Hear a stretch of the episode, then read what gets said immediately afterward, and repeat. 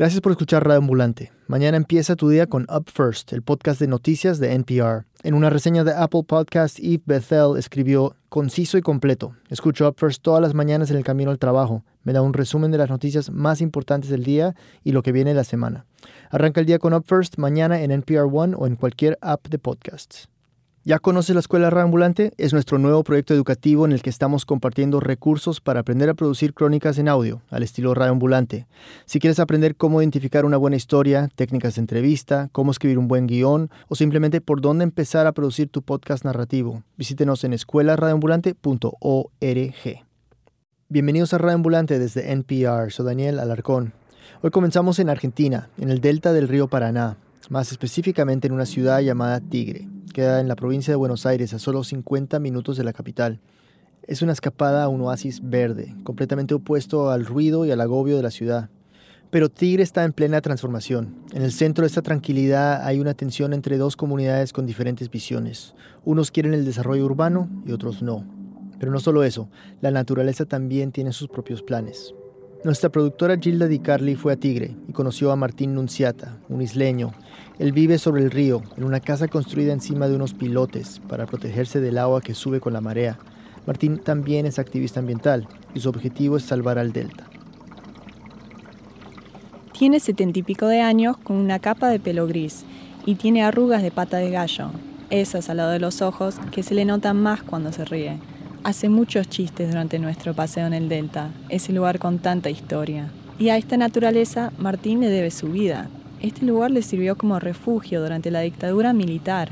Durante los años 60, Martín fue perseguido por su ideología de izquierda y en plena crisis política buscaba dónde empezar una nueva vida con Viviana, el amor de su vida y con sus tres hijos pequeños. Su hija Yanina, la menor, necesitaba mucha atención médica Sufre espina bífida y ha tenido más de 10 operaciones. Así fue como con los chicos muy chiquititos y Anina recién operada con una tristeza muy grande porque los dos estábamos sin trabajo eh, y en un bote muy pequeñito nos metimos en el río sin saber absolutamente nada de cómo se navegaba ni cosa por el estilo. En ese momento de desesperación dijimos, queremos vivir acá. Martín y su familia eran unos pioneros. Compraron una casa y se instalaron en un lugar prácticamente desértico. No había nadie, podías andar desnudo en el delta. Tal era la poca gente que había. Y aunque Martín se crió en la ciudad, inmediatamente sintió una conexión con la zona. Esa vegetación, los sauces, los ceibos, los epífitas, los espinillos, el verdor del delta. Lo primero que me llamó la atención era ese verde que llevo en las retinas y que cuando salgo a la ciudad no está. Y es que es un lugar lindísimo, no sé cómo explicarlo. Tanto así que Martín tenía un cuadro de un paisaje en la pared de su casa. Pero un día dijo, ¿por qué tengo una pintura si tengo la realidad allí? Agarré, fui, busqué un serrucho, hice un agujero, me compré un vidrio y ya tenía la ventana viendo los árboles reales. Ahí Martín y su familia vivieron tranquilos durante más de 20 años, pero a comienzos de los años 90 algo empezó a cambiar. Tigre es el municipio que más crece en la República Argentina. Crece en población, crecen sus empresas, sus comercios, crece la oferta gastronómica, recreativa y turística. Crece la inversión. El delta empieza a transformarse poco a poco, de ser una zona despoblada, casi como un refugio ecológico, pasa a ser una zona turística para los porteños. Si no conoce Tigre, venga a conocerlo. Si ya lo conoce, venga a ver cómo creció y si busca hacer una excelente inversión. Gente con dinero empieza a comprar casas de vacaciones. O sea, acá ya llegamos a Miami. Aunque te rías, había un cartel en uno de los tantos videos que hemos hecho que decía lo más parecido a Miami y era este emprendimiento. No sé si el cartel está todavía, ahora vemos si entramos un cachito. Nos vamos al Tigre a tratar de entender qué ha pasado, por qué y qué impacto tendrá tanto desarrollo en un lugar tan frágil. Y acá estamos frente a unas estructuras que jamás se hubiesen visto al lado del río hace 20 años. Edificios modernos, altos, con ventanales enormes, cada uno con sus piscinas y docenas de palmeras bordeando la costa. Este tipo de construcción se conoce como country, que viene del inglés, son barrios cerrados, separados por rejas, con entradas privadas, su propia seguridad. Y hay casi 100 de estos en la municipalidad de Tigre. Y no estamos hablando de un área tan grande. Los countries ocupan el 40% del territorio de la municipalidad y cada vez hay más. Este en particular se llama Marinas Golf. En la parte de afuera hay una cerca de seguridad muy alta. Mirá el alambre, mirá la altura en la que está el alambre. Enseguida nos damos cuenta que mientras nosotros miramos el country desde la lancha, desde el country nos están mirando a nosotros también. que se volvió loca la cámara, ¿no viste cómo gira?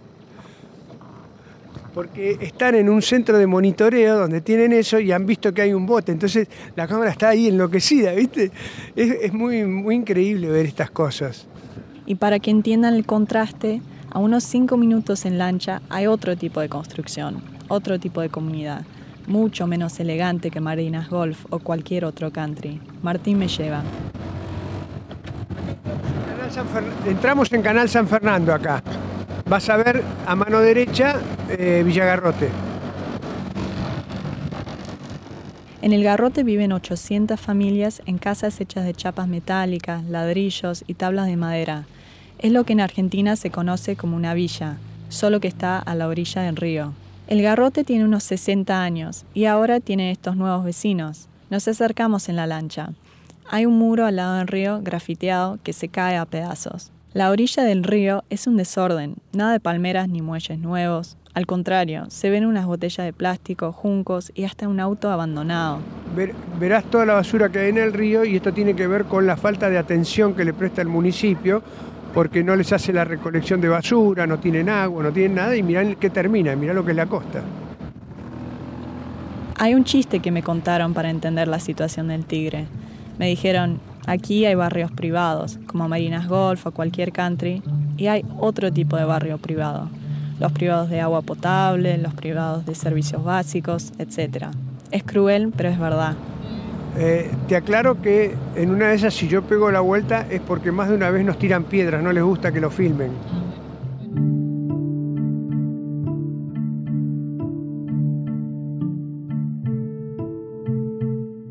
No pasa nada, flaco, no te asustes. No es la policía. Ya estamos en el garrote y esta es nuestra guía, Marcela Creciente. ¿Qué voy a hacer? Estoy haciéndome la entrevistada. Es una mujer bajita, con mucha chispa. Suena casi como una niña, pero Marcela tiene cuarenta y pico años y es madre de dos hijos. En los últimos años se ha vuelto una líder en su barrio. Todos la reconocen. Nos cruzamos con unos adolescentes sentados contra una pared mirando un partido de fútbol. Uno de ellos, Uriel, me dice que me cuide. Ya te diría que te cuidaría, que te cuides, porque es muy peligroso acá. Como no entra la policía, es tierra de nadie. Un barrio privado de protección policial, tierra de nadie. La negligencia del Estado es generalizada. Hay basura por todas las calles del barrio. Y Marcela dice que el desagüe es... Una cloaca. Cuando llueve, se le llena de agua. Cuando se inunda, peor. Todo eso es un desagüe, viene a ser... Esto es todo caca. El garrote está al lado del río Luján, en una zona baja, siempre en peligro de inundación con cada marea alta o cada vez que llueve fuerte. Y la cosa se pone particularmente grave en verano, cuando llueve más.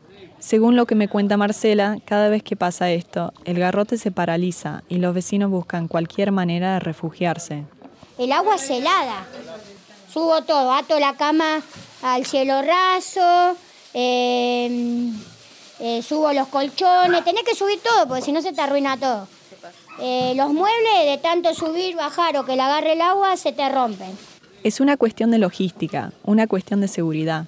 Cuando eran chicos los subía eh, a la parte de arriba de las camas marineras, ponele, ahí subía los colchones y arriba ellos y nosotros los grandes nos quedábamos en el agua. Marcela dice que la municipalidad no ayuda en absoluto. No entran a cabarrote. Después vienen cuando pasa todo a traer una lavandina, una lavandina y un agua mineral. Lavandina es lo que otros países llaman blanqueador, lo que se usa para limpiar las casas, la ropa, sacar la mugre que queda después de cada inundación. Porque somos pobres, pero no sucios, y entonces ellos piensan que somos sucios, porque te trae la lavandina cuatro días después.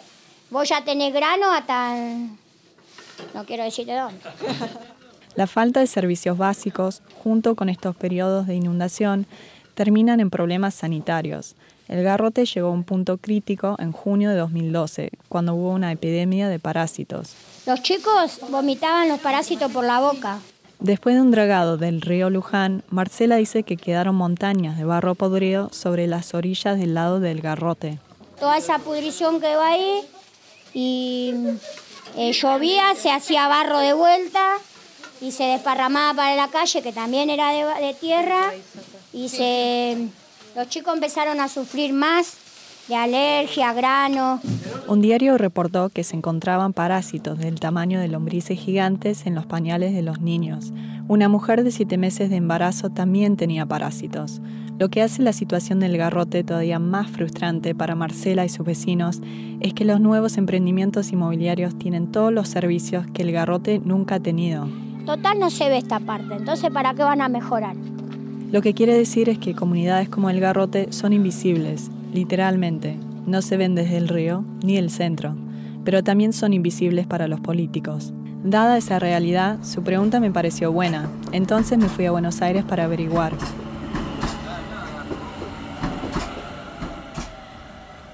Cuando volvamos, Gilda se va a Buenos Aires para tratar de entender el contexto legal y científico del desarrollo del tigre.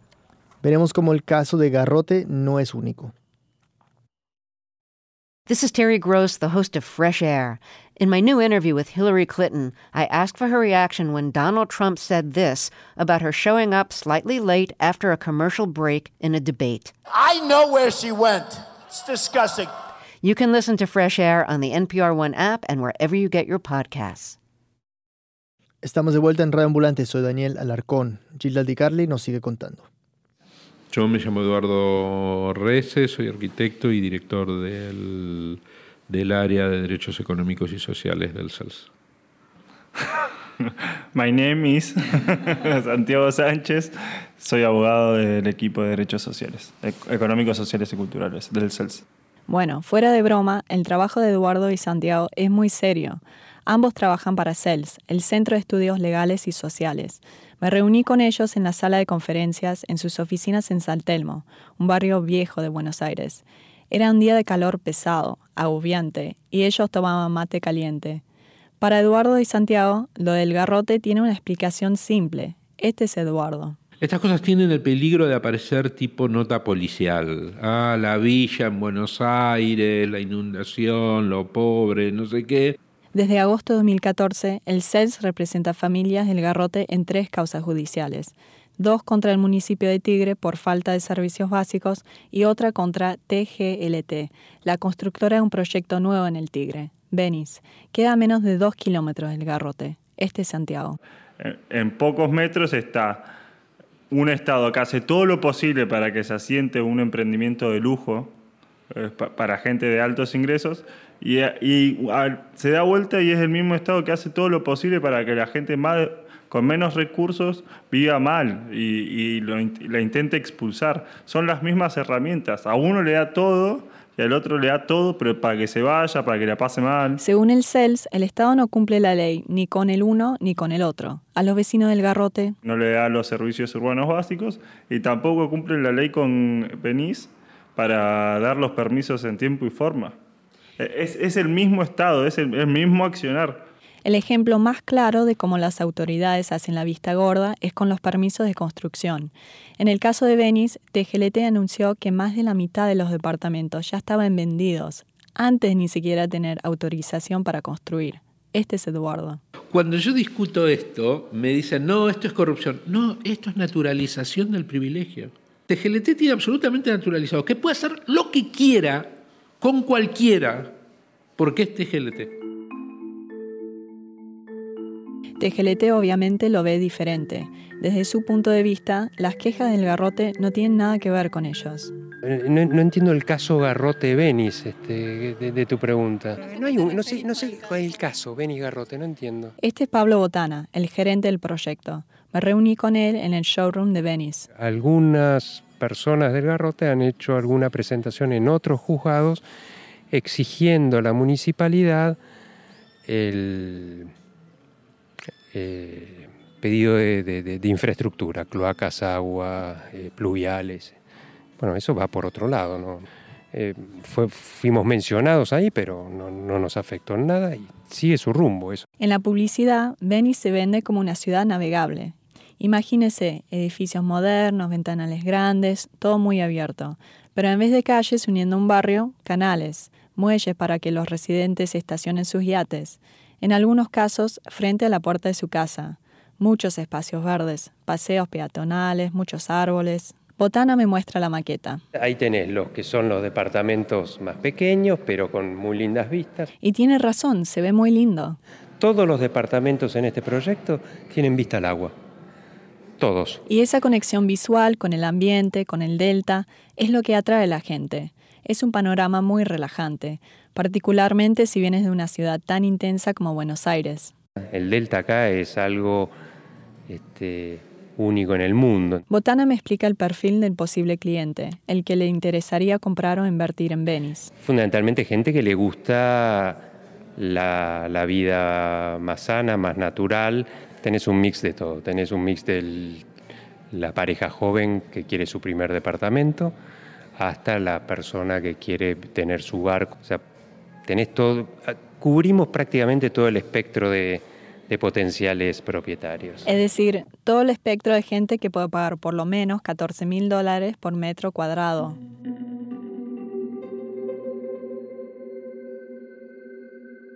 Botana me explica que Beni se distingue de otros countries porque no está construido sobre terreno virgen. Antes, sobre el mismo lote, había un astillero muy importante. Estas son plataformas de hormigón donde estaban instaladas los grandes, los grandes naves industriales para fabricar los barcos. Claro, entonces el terreno sí está como ya preparado para, para esto o tuvieron que modificar. hay que modificar, hay que modificar, hay que hacer movimiento de suelos. Para abrir canales, por ejemplo. Y cualquier cambio afecta a la ecología, el escurrimiento de aguas.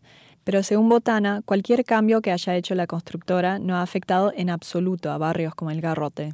Son las características del lugar. Y, este, y a partir de ahí eh, no, hay una afectación directa entre uno y otro. El problema es que siempre se inundaron. Es cierto que en el Garrote había inundaciones antes de que se empezaran a construir todos estos barrios cerrados, pero en los últimos años se han vuelto más frecuentes y más destructivos, y no solo en el Garrote, en otros barrios similares también. Y lo cierto es que las inundaciones se han convertido en un tema regional. En noviembre del año pasado, dos jueces federales suspendieron toda la construcción inmobiliaria hasta que se hiciera un estudio de impacto ambiental.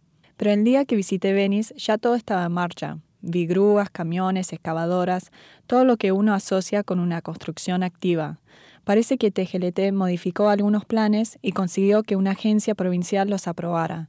Hasta mandaron a hacer un informe y la conclusión fue que... No influye en las inundaciones en, los, en las zonas aledañas. Y es más, para Botana todo se ve genial.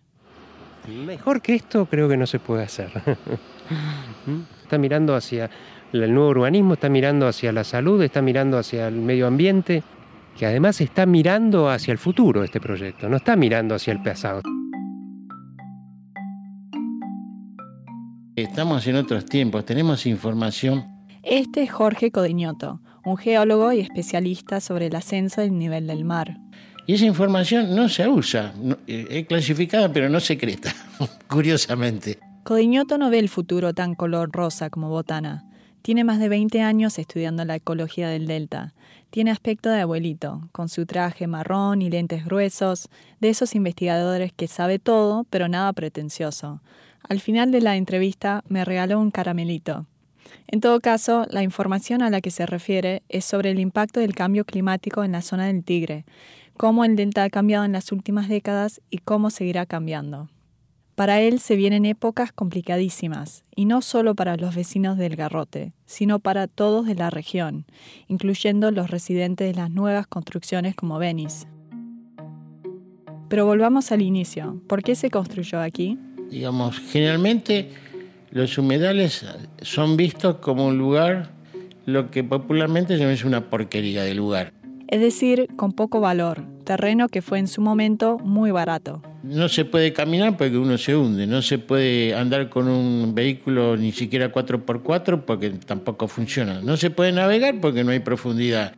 Entonces, esa porquería de lugar, con su tierra tan pantanosa, se rellena y se seca y así se eleva para poder construir. Y con eso se va toda la flora y fauna, que es un recurso este, biológico fantástico.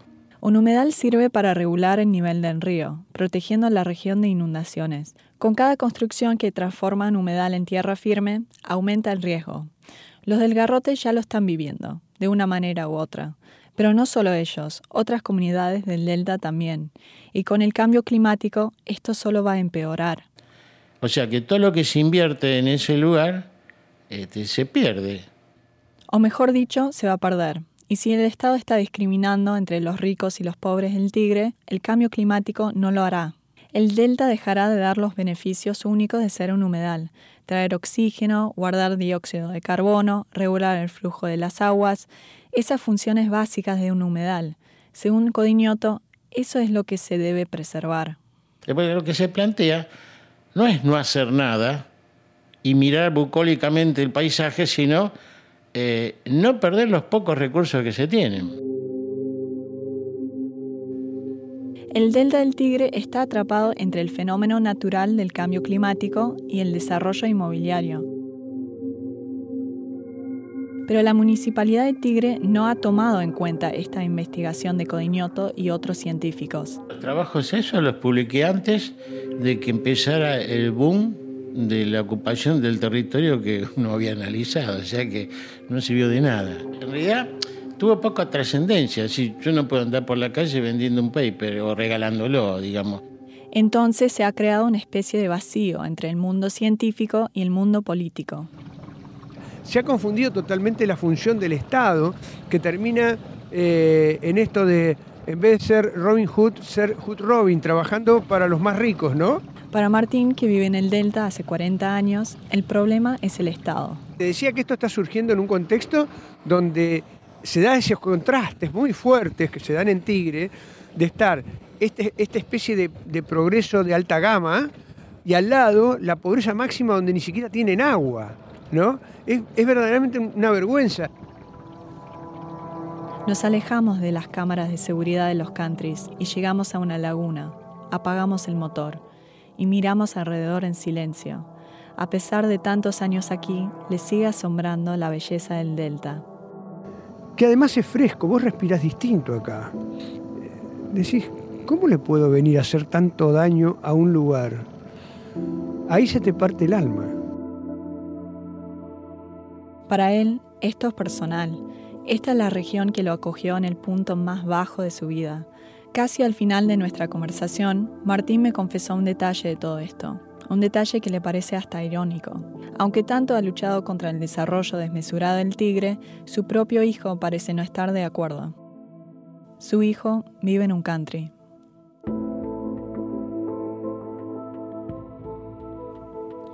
Gilda Di Carli es periodista freelance de energía y medio ambiente. Vive en Nueva York.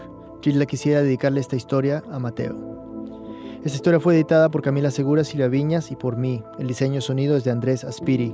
El resto del equipo de Reambulante incluye a Desiree Bayonet, Jorge Caraballo, Barbara Sawhill, Ryan Swikert, Luis Treyes, David Trujillo, Elsa Liliana Ulloa y Luis Fernando Vargas. Maitik Avirama es nuestra pasante editorial y Andrea Betanzos es la coordinadora de programas. Carolina Guerrero es la CEO. Reambulante se produce y se mezcla en el programa Hindenburg Pro. Conoce más sobre Reambulante y sobre esta historia en nuestra página web, reambulante.org. Radio cuenta las historias de América Latina. Soy Daniel Alarcón. Gracias por escuchar.